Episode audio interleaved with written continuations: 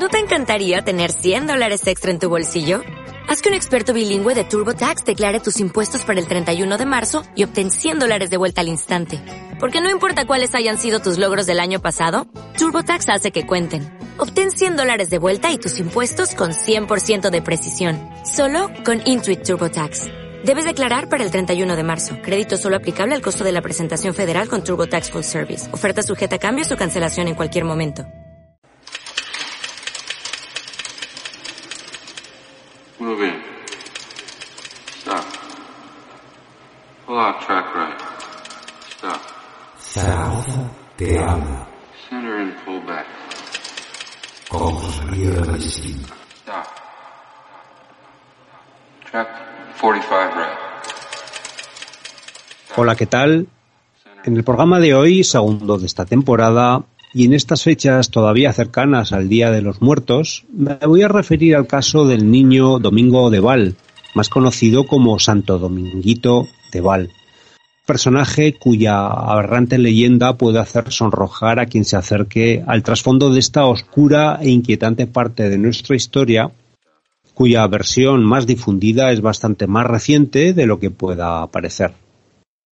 Este santo con tradicional presencia en el nomenclator callejero, fue mitificado por la religión cristiana más retro, vivió un renacimiento durante el nacional catolicismo del franquismo, al comienzo de los años 50 del pasado siglo, y aún hoy tiene seguidores entre los grupos católicos más ultras.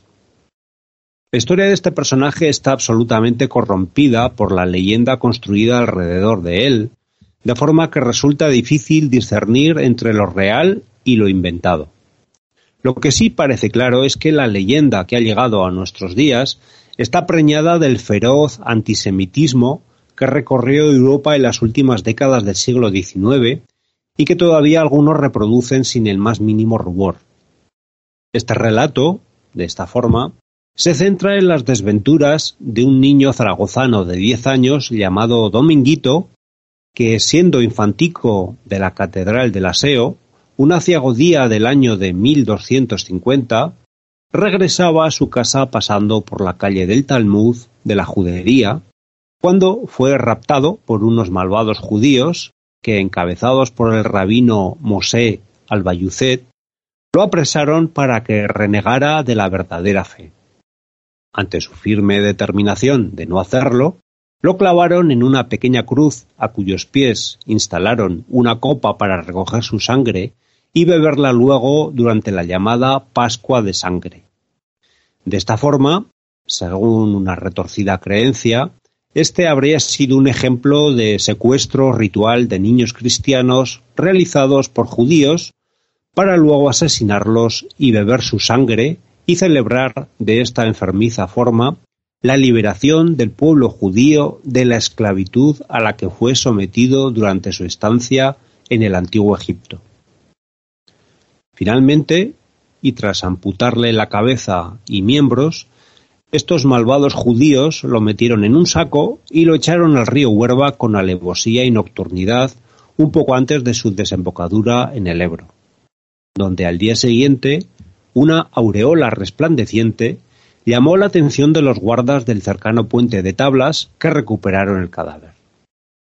Tuvieron que pasar casi cuatrocientos años para que esta atrocidad se convirtiera en la tradicional devoción del niño mártir practicada en todo el mundo católico. Así, en el año de 1671 se edificó una capilla en Laseo donde se depositaron sus huesos, y ya años antes, la antigua calle del Talmud, donde tuvo lugar supuestamente su martirio, recibió el nombre de Santo Dominguito de Val para recordar de forma perenne esta barbaridad.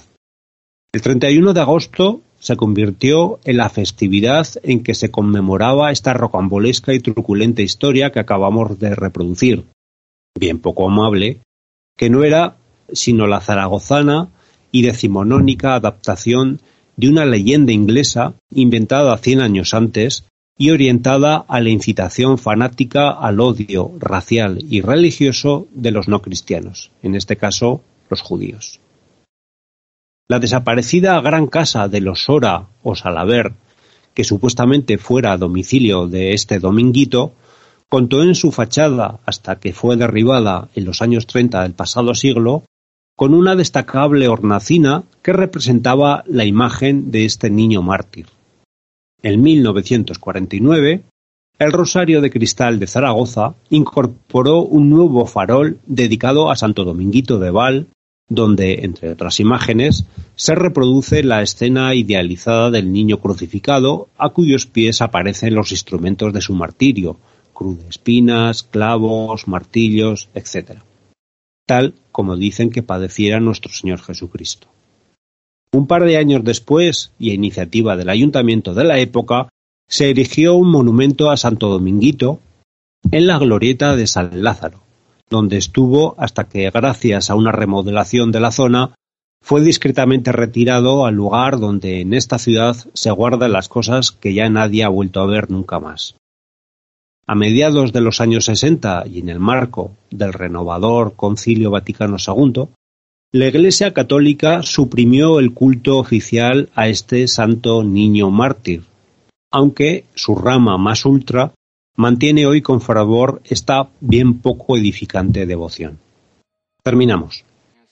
Espero que la próxima vez que inopiadamente usted pase por la calle de Santo Dominguito de Val, le vengan tal vez al recuerdo estas líneas, estas palabras, que nos conectan con una tenebrosa parte del pasado de Zaragoza más pesadillesco. Un cordial saludo y hasta la próxima.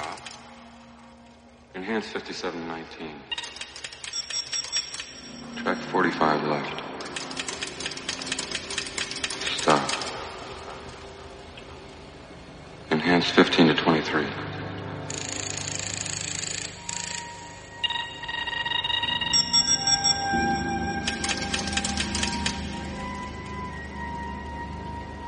Give me a hard copy right there.